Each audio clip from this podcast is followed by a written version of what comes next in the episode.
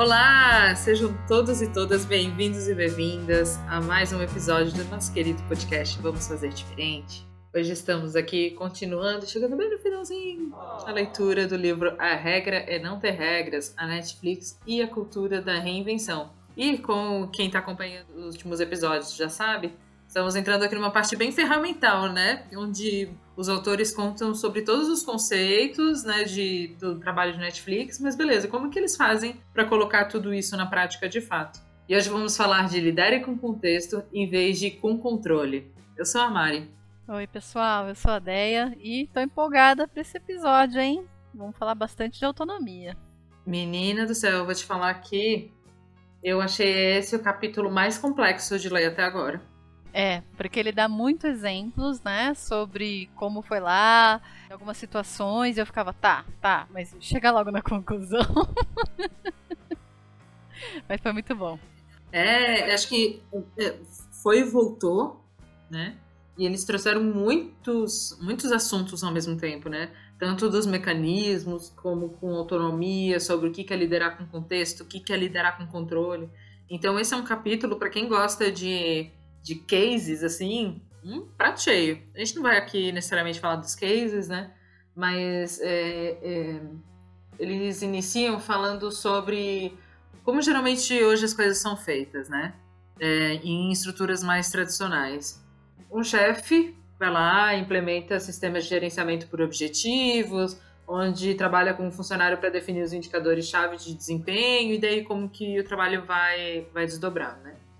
E aí ele continua aqui né, numa passagem do livro. Então, a partir disso, ele monitora o progresso do funcionário em intervalos regulares, julgando o desempenho final do indivíduo com base em sua capacidade de atingir os objetivos pré-determinados no prazo e dentro do orçamento.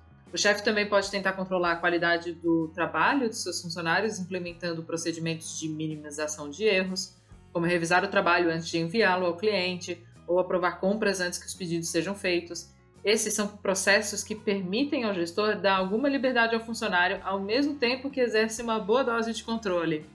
para mim foi tipo um, eu passei por isso, check, check, check.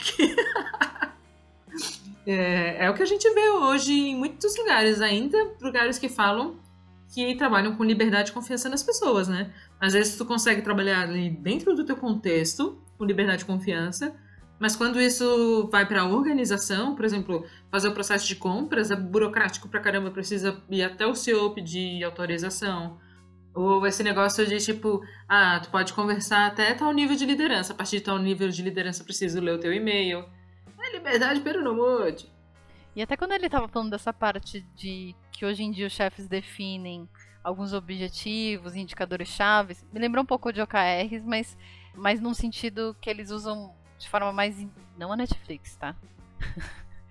Mas que os chefes normalmente usam de forma muito individual, ou seja, ficar acompanhando metas individuais de desempenho dos funcionários. E achei isso. Nunca passei por isso, graças a Deus, mas acho isso um pouco perigoso. É, eu não gosto muito dessa. Não que isso não existe, não que eu seja contra metas individuais, mas não costumo gostar acho que isso não, não ajuda a gente a trabalhar de forma colaborativa, porque eu fico muito focada na, na minha meta, no que eu tenho que entregar e não necessariamente no que o meu time precisa entregar. Até quando a gente estava falando de avaliação de desempenho, hoje eu estava conversando com a Bernie sobre isso, né? Se eu fosse fazer uma avaliação de desempenho, seria muito mais focada hoje em comportamental, se essa pessoa está agindo de acordo com os valores da nossa empresa, do que efetivamente se ela está desempenhando bastante. Porque para mim o desempenho ele é mais coletivo, o desempenho é mais do time é, em relação à entrega. Mas o comportamental sim talvez pudesse ser avaliado. Então, eu me lembrou muito disso quando eu li, mas eu dei uma volta aqui e agora a gente volta para esse episódio. É, e o desempenho, né? É, quando a gente. Quando ele fala ali sobre estabelecer objetivos e tudo mais, é, talvez ele ainda fale muito no, no sentido de eu sou gestora da área, logo eu estabeleço quais são os objetivos e metas das pessoas, então elas não participam dessa construção, né? Acho que essa é uma coisa bastante diferente do que a gente tem do OKR e tudo mais. E de fato, apesar de dar mais trabalho, ao mesmo tempo facilita a vida do gestor, porque é mais fácil quando tu tem controle sobre tudo, né? Nada passa ali debaixo dos teus olhos. É tipo criar uma criança ali, né? Se, Quanto mais controle tiver, menos ela vai ter chance de errar, de se machucar. Mas aí, coisa que a gente já falou aqui em vários outros episódios, a gente impede quando a gente tira um pouco de liberdade né, das pessoas, é, é, interfere no processo de aprendizagem, impede o erro, impede uma série de coisas de inovação e de construção, porque eu estou pensando no meu problema. Eu não estou pensando no, no coletivo, naquilo que é melhor para todo mundo. E aí que é muito diferente de liderar com contexto, porque liderar com contexto é mais difícil, porque dá muito mais liberdade, então, às pessoas funcionárias, né? Então, o Reed fala que você lhes é, fornece toda a informação possível, de modo que os membros da sua equipe tomem grandes decisões e realizem o um trabalho sem supervisão ou processos que controlem suas ações. O benefício é que a pessoa fortalece sua capacidade de tomada de decisões a fim de fazer escolhas independentes melhores no futuro. O que faz muito sentido para uma empresa que fala que, né, talvez o pilar mais fundamental seja a densidade de talentos. A gente só traz os melhores. Foi um pouco do que a gente falou do, dos controles e da confiança também em outros episódios. Se tu confia que tu está trazendo as melhores pessoas, como é que tu vai criar controles para saber o que as pessoas estão fazendo? Não faz nenhum sentido. Eu fiquei até pensando nessas empresas que hoje, por exemplo, não conseguem trabalhar tanto densidade de talentos, até porque não, cons não conseguem pagar os melhores salários. Né? Ainda assim, não é benéfico para elas trabalhar o controle. Porque o tempo que você vai gastar fazendo gestão dessas pessoas e controlando e verificando e checando para ter certeza que está atingindo aquilo que vocês estabeleceram, vai ser um tempo muito grande. O tempo que você vai gastar alinhando como as coisas devem ser feitas é muito grande. E nesse episódio, nesse capítulo, ele fala muito de você gastar um tempo alinhando, muito o porquê, muito a estratégia, alinhando muito o contexto, mas não o como. Não as decisões. As decisões em si são feitas por quem está na frente daquele projeto, por quem tem conhecimento daquele projeto, tem o know-how daquela especialidade mas para que você gaste tempo alinhando o contexto em si. Isso te livra um certo tempo de gestão, né? Então você fica mais livre para alinhar contexto e gasta menos tempo fazendo controle de, de atividadezinha, de tarefazinha. É, e outro ponto que eu achei bem interessante que ele trouxe aqui é que, além de tudo isso, não só da densidade de talento, é saber considerar também a indústria que tu está tentando alcançar, né? O lugar onde estou trabalhando. Então, Obviamente que se tu trabalha, por exemplo, né, construindo aviões, tu tem, tem que ter um nível de controle muito maior para o que ele fala que é objetivo de prevenção de erros. Não pode ter erro nesse tipo de indústria, né? Então, se tu lava janelas em arranha-céus, precisa de inspeção regular de segurança, checklist diário. Então, liderar com controle nesses, nessas indústrias é ótimo. Agora, em indústrias em que a gente precisa inovar, é, responder rápido ao mercado, é, e que cometer erros não é o maior risco, o maior risco é não permitir que as pessoas inovem. E aí, nesses lugares, lidar com, liderar com contexto e não com controle é o que faz sentido. Então, é muito importante também conhecer o lugar que essa empresa está, né? Então, eu vejo que, e alguns, às vezes também, de alguma maneira, às vezes é, é meio híbrido, assim, porque... Mas, por exemplo, quando a gente lida em instituições financeiras, elas têm produtos que elas precisam inovar, né? Elas precisam construir novas soluções, mas ao mesmo tempo elas estão lidando com o dinheiro das pessoas, com uma série de questões regulatórias. Tem um monte de coisa que tem coisa que tu não consegue mudar. Então como que a gente equilibra, né, esses, esses dois lados às vezes de uma empresa que precisa inovar, mas ao mesmo tempo tem uma série de controles internos, de auditoria e tudo mais que tu precisa fazer. Complicado, porque parece que parece que uma parte da empresa pode fazer outra outra parte não, sabe? Não sei. Eu fico até me pensando como que a gente para empresas que ainda estão um pouco paradas no tempo, que ainda de repente não entendem essa esse poder que a gente tem da inovação e o poder que a gente tem da, da inteligência coletiva de distribuir essa, esse poder de decisão. Como que a gente convence essas empresas de que isso é importante, principalmente quando você está numa empresa que precisa inovar, que nem você falou, porque tem essa questão do inovar e a questão do precisar garantir o, a segurança, né, diminuição de risco. E aí efetivamente faz mais sentido investir em processos do que efetivamente deixar mais solto. Não solto não quer dizer largado, tá? Mas um pouco mais solto, com mais inovação. Eu não sei que tipo de argumento eu usaria, né, chegando hoje. Porque a gente sabe que fica mais lento, que seria mais rápido, mas eu falar é uma coisa. Como que eu comprovo isso? Acho que vai muito pelas restrições, né? Porque, né, quando a gente entende as restrições, a gente e conhece, e conhece a nossa empresa, o nosso mercado, acho que a gente consegue tomar esse tipo de decisão, sabe? Uma coisa que eu acho que é interessante que eles trazem aqui, que tu começou já a falar, né, sobre como que a gente trabalha alinhamento e tudo mais, que é a questão de, de alta autonomia e baixa autonomia. E os dois lados têm prós e contras. Né? Num ambiente que tem baixa autonomia, muito provavelmente, mesmo num lugar maior, se o CEO quiser que todos os departamentos se concentrem, por exemplo, na sustentabilidade e na ética, então poderão controlar isso através de uma tomada de decisão centralizada. Então, quanto mais, menos autonomia, mais fácil é botar todo mundo na mesma página de, ó, quem tá guiando é aqui, esse cara mandou, é pra lá que a gente tem que ir, então bora. Quando tu tá num ambiente que tem alta autonomia, aí foi o que tu falou, o alinhamento ele é muito mais difícil. E aí, como que tu faz? Porque cada um tá olhando para um lado, cada um tem liberdade de fazer o que quiser, mas precisa ter um direcionamento organizacional muito claro para que essas coisas não se percam.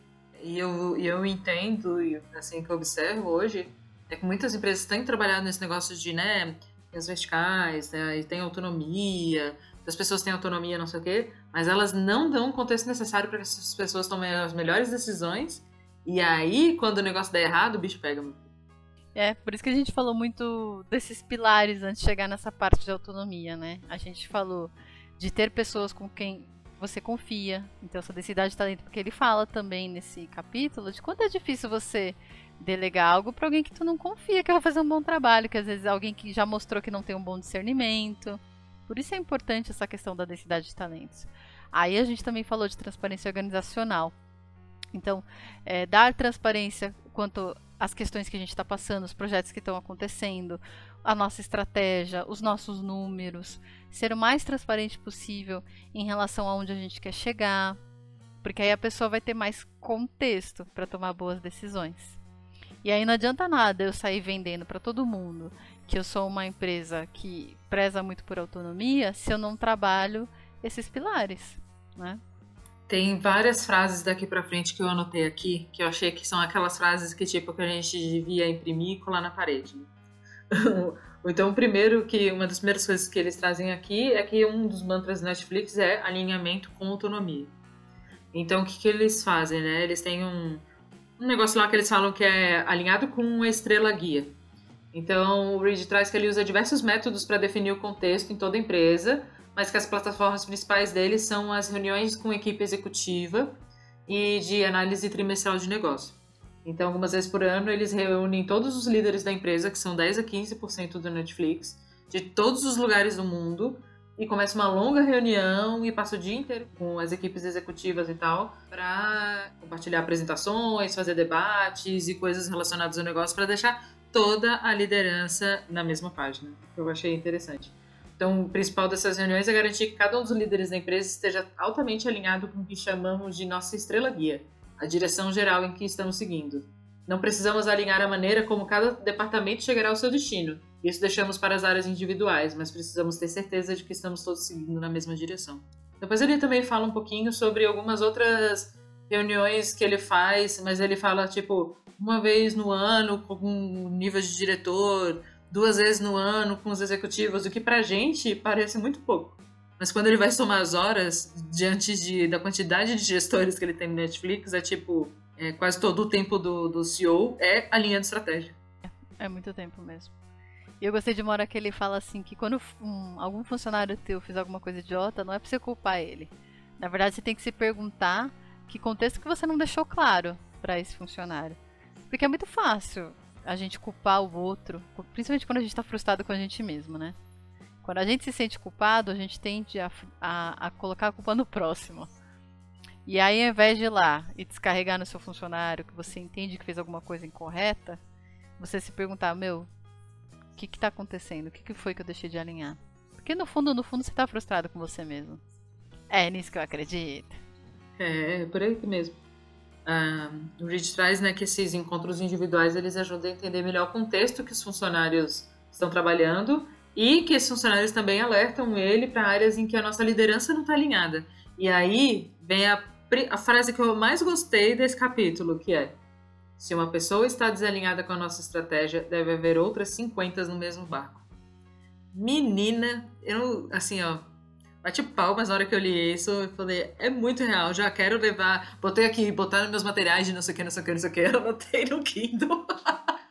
Porque é muito verdade isso. Quando a gente vai fazer pesquisas, assim, às vezes, né, sobre alinhamento, produtos, estratégia, mesmo quando a gente vai fazer facilitação de OKRs, a gente vê que a maioria, é, a maioria não, eu acho que assim, todos os lugares que eu tive já trabalhando com agilidade, menos, mesmo na Thaler, muito menos em menor escala, né, porque era uma empresa bem menor. Mas existe esse negócio de tipo, não sei qual é a estratégia da empresa, não sei exatamente para onde a gente está indo. E principalmente quando isso ainda vem da liderança, que devia estar tá ditando ali o tom, né, é muito preocupante. Porque tu tá tomando decisões baseadas no que, então? E outra coisa, será que a estratégia ela é tão complicada que as pessoas não entendem? Será que as pessoas sabem o que é estratégia? O que, que elas querem saber da estratégia, né?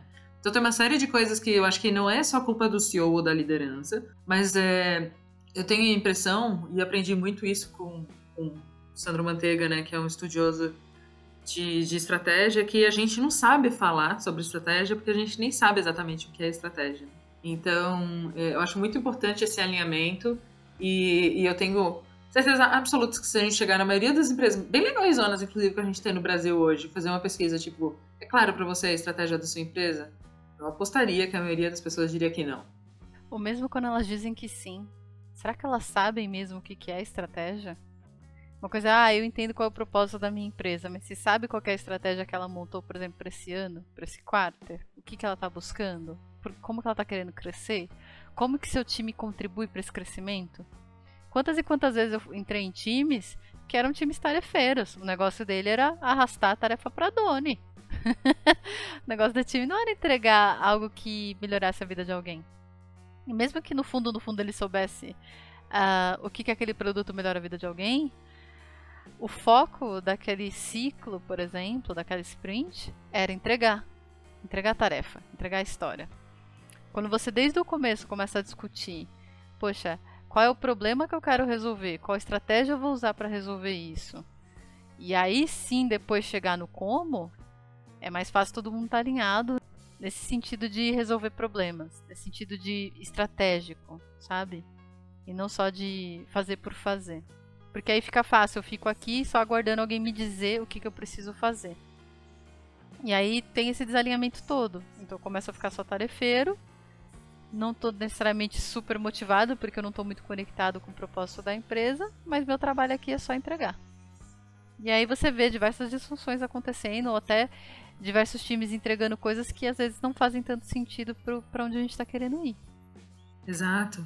E enquanto vai falar de priorização, né? Quando vai falar de entrega de valor, que, é um, que são coisas muito importantes, assim, muito presentes no nosso trabalho, né, falando, ah, mas qual é o objetivo do teu produto? Qual é a missão do teu produto?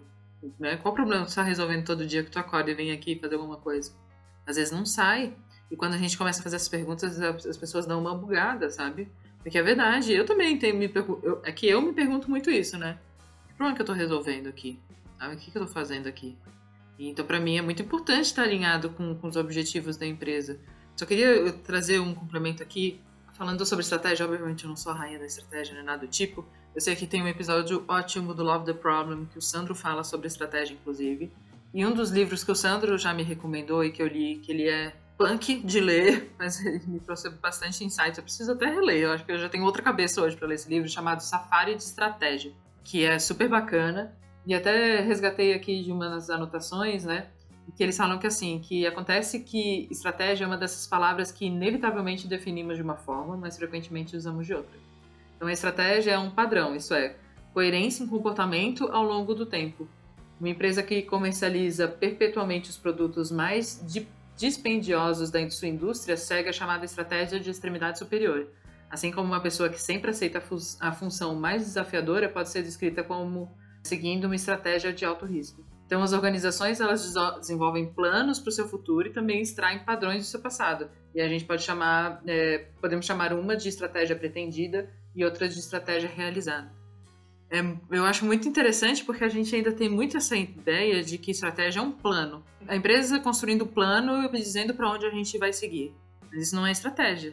Isso é o desenho de uma jornada para alcançar uma estratégia que está sendo desejada. E às vezes, talvez, o que as pessoas sintam falta é dessa visualização desse plano, entendeu? Entendimento de como essa empresa quer se posicionar, o que, que ela vai fazer para que eu possa tomar melhores decisões. E beleza, considerando isso, que planos a empresa tem para fazer isso acontecer? Como a gente vai rentabilizar aqui, vai cortar ali, vai criar alguma coisa, vai trabalhar horizonte de investimento? O que a gente vai fazer? E só que isso se confunde com o conceito de estratégia. Mas, de novo, assim, sugiro muito que vocês ouçam o, o podcast do Love the Problem que fala de estratégia, porque eu acho que foi uma ótima discussão que tiveram lá, e aí eles vão ser até melhores para falar sobre esse assunto do que eu. Só trouxe um, um disclaimerzinho aqui do, do livro, só para trazer um pouco de embasamento para essa conversa. Nossa, amei. Fiquei com inveja, quero já. Me manda esse trecho aí para eu ler. Gostei muito. Eu mando depois, só deixar. Muito bom. E aí, o Reed segue falando que eu, eu achei assim. Quando eu li no começo, eu falei, ai, tá, aham. Uh -huh. não acreditei muito, não. Ele fala que a empresa ela não tem que ser como uma pirâmide, sabe aquela pirâmide hierárquica, né? Em que quando quem está embaixo encontra um problema que não sabe resolver, vai na pessoa de cima, que vai na pessoa de cima, que vai na pessoa de cima, né? Mas ele fala muito para a empresa ser como uma árvore. Então, o CEO ele é a base, meio que os diretores o tronco, e aí os ramos são, sei lá, os líderes de projeto que são responsáveis. Então, ele fala que esse ramo, né, esses líderes de projetos, eles são totalmente responsáveis pelas decisões. Só que quem está é, na base da árvore, no tronco, tem que dar o contexto suficiente para as pessoas e confiar que as pessoas vão tomar as melhores decisões. Aí depois que eu li isso, ele trouxe vários exemplos, acho que eu não vou ficar citando quais exemplos foram. É, aí fez um pouco mais sentido para mim. Porque qual é o problema do, da questão da pirâmide? Principalmente quando você não trabalha muito confiança né, em quem está embaixo. É que quando essa pessoa encontra um problema que ela acha que pode desagradar o chefe, ou que ela não se sente confiante de tomar essa decisão, ela necessariamente tem que per perguntar ou pedir permissão para quem está em cima. E dependendo do nível de decisão, quanto mais difícil ela for, mais para cima vai. O que eles fazem é o contrário, falando, não importa o nível de decisão, você que está na ponta vai tomar essa decisão. Você que está no, no, galho, né, vai tomar essa decisão. Só que você tem que ter recebido o contexto suficiente para tomar essa decisão. Então você tem que saber é, qual estratégia a gente está querendo atuar, sei lá, esse ano, esse semestre. É, você tem que ter, entender quanto dinheiro você vai poder gastar, né? E dentro dessa estratégia, como que a tua área reflete para conseguir contribuir nessa estratégia? E aí, tendo todo esse de contexto e tendo a permissão de mexer no dinheiro, você vai lá, toma as decisões e faz. Assim, né, de uma, de uma maneira geral, que às vezes é difícil visualizar quando a gente só tá ouvindo, né? Mas nessa base de pirâmide, então geralmente o chefe toma a decisão e ele empurra a pirâmide abaixo, né? Então o CEO toma a decisão, todo mundo acata na parte até lá embaixo até que é, isso seja implementado, né, a decisão que, que o senhor tomou. E, ou aqueles níveis que são inferiores tomam decisões menores, mas eles sempre vão remeter os problemas maiores para os superiores. Então fica esse negócio de quem toma a decisão é só lá em cima, mas aparentemente as pessoas que estão lá embaixo também não conseguem ter a responsabilidade e o poder e a autonomia que elas precisam tomar decisões para resolver problemas. Então os grandes problemas também sobem, né? O que é muito diferente, por exemplo, dessa questão do, da árvore. Então, que, é, né, que a Erin traz até que uma empresa com sistema de autoautonomia deve se parecer mais com uma árvore do que com uma pirâmide, porque o chefe, né, no caso aqui do, da Netflix, é o Reed, está é, tá nas raízes, sustentando os troncos de gestores sêniores que apoiam os galhos onde as decisões são tomadas. Então ele tá ali para tipo assim, eu tô aqui na fundamentação. Se algo der errado, beleza, né? Eu tô aqui te ajudando e tal. Mas a árvore e os galhos, eles, eles têm vida própria, né? Então é muito legal trazer isso. Essa, eu gostei muito tá? dessa visão de trazer o CEO para a raiz, ao invés de o CEO ser a ponta do, do da pirâmide. É, ele vai criar todo o fundamento para que essas coisas floresçam, para que essas coisas cresçam, né? Não ela vai estar vai tá lá em cima só ditando, né, num pedacinho pequeno ali de visão, inclusive, como as coisas vão acontecer. Eu adorei essa analogia, tá? E eu sei também, né? Eu entendi o teu, sei. Mas quando eu li, eu falei, nossa, faz todo sentido para mim. É que no começo, quando você lê só o comecinho da frase, você fica, Aham, tá. Então só na Netflix que não tem pirâmide hierárquica. Aí depois você entende que é uma construção. Então, galera, não dá pra você pegar e amanhã fazer isso na sua empresa, não. É uma construção. Vira a pirâmide de cabeça para baixo. E agora é a gente que tá em cima, não é assim. ah, morte a todo mundo. Agora é bagunça. Não. Mas é. Foi uma construção. Demorou um tempo, né? De, de, poxa, imagina o tempo que ele gastou alinhando. Mas com certeza é melhor gastar esse tempo alinhando e dando contexto, gastando esse tempo gerando autonomia, do que deixando a tua empresa mais lenta. Porque com certeza esse esquema em que as pessoas não podem decidir por si próprias, toda hora você tem que ficar perguntando para alguém ou pedindo autorização, deixa a tua empresa mais lenta. E se ela é mais lenta, ela entrega menos resultado. Né? E ela resolve menos problemas no mercado. E se ela resolve menos problemas no mercado, ela deixa de ser competitiva. Mas aí entra no período que falou de que decisões precisam ser tomadas com contexto adequado. Que aí é o lance, às vezes, de ter pessoas que estão exercendo uma alta autonomia, mas sem o contexto, e aí às vezes acabam pisando na bola, ou lançando um produto que não é adequado, ou criando uma estrutura que não é a que a gente precisa agora, ou priorizando errado o trabalho. Então, é, são linhas muito tênues, assim, pra gente conseguir fazer isso com excelência, sabe? Precisa, de fato, ter um trabalho organizacional para que as pessoas consigam trabalhar com autonomia de fato. Porque senão sempre vai ter alguma coisa que vai escapar e vai dar errado. Não que no Netflix não deve dar, né? Com certeza dá. Mas eu acho que o, a chance disso acontecer, e aí eles entram de novo em coisas que a gente já trouxe nos outros episódios, que é, né, é celebrar os acertos, compartilhar seus erros, né, ter o feedback aberto. Eu vejo que tudo é muito conectado, né, em questões de prática, assim, é tudo muito amarrado. Então, é, até para a gente já começar a finalizar, né, de, a Erin traz aqui que eles analisaram mais de uma dúzia de políticas e processos que a maioria das empresas tem e que a Netflix não utiliza e que o que, que esses, esses itens eles trazem de ruim, digamos, para a empresa, né? Então, do, alguns dos itens da lista destroem a inovação, por exemplo. É, políticas de férias, políticas de viagens, políticas de despesas podem levar ao tipo de ambiente cheio de regras que desencoraja o pensamento criativo e afugenta muitos funcionários mais inovadores. Outros itens na lista atrasam os negócios. Então, políticas de aprovação, tomadas de decisão por comitê e camada de assinaturas obrigatórias de contratos impõem obstáculos a seus funcionários de tal forma que eles não conseguem agir com rapidez, que é um pouco do que a Dea estava falando. Muitos desses itens impedem a empresa de mudar com rapidez quando o ambiente se altera. Então, bônus por desempenho, gerenciamento por objetivos e indicadores chave de desempenho, eles motivam os funcionários a se terem a um caminho pré-estabelecido, dificultando, dificultando o descarte rápido de um projeto e início de outro. E os planos de melhoria de desempenho, junto com o processo de admissão e demissão, por outro lado, dificultam mudanças rápidas no quadro de funcionários à medida que os negócios exigem novas configurações. Só palmas para essa mulher, viu? Um beijo, Ellen, sua linda. Gostei. Eu tô feliz porque eles já falam bastante nesse episódio sobre autonomia. Os outros episódios aqui trazem a base para você conseguir construir esse nível de autonomia, né, que a gente falou. E eu espero logo, logo que a gente fale com um convidado muito especial sobre isso também. Olha, spoiler. E aí, gente, acho que o próximo é o último, né, né? Que a gente vai falar sobre Leve Tudo pro Mundo. Que é isso? Não sei, não li o capítulo.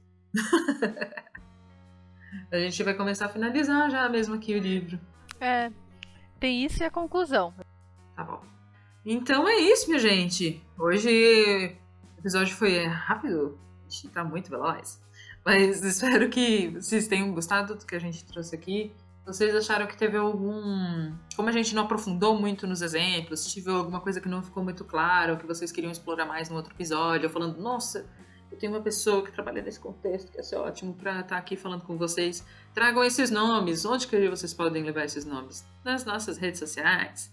Instagram, Twitter, Instagram, Twitter. É, e LinkedIn, estamos sempre lá, fazendo o melhor possível para atendê-los e a gente ama quando vocês postam nossos conteúdinhos. A gente fica, tipo, retweetando e repostando. Tipo, ai, olha que lindos. Chorando de emoção. É muito legal, gente.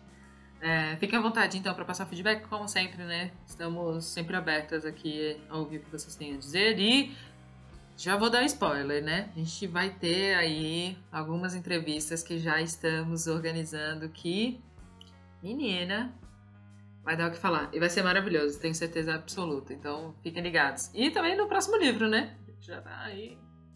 Várias emoções, esse quarter. que três tá com tudo aqui, não vamos fazer diferente. que três tá com tudo. Muito bom. Já passou um mês, detalhe, né? É isso, gente. Vou parar de enrolar. Um beijo pra vocês. Obrigada por terem ouvido a gente até o final. Até a próxima. Até, beijo.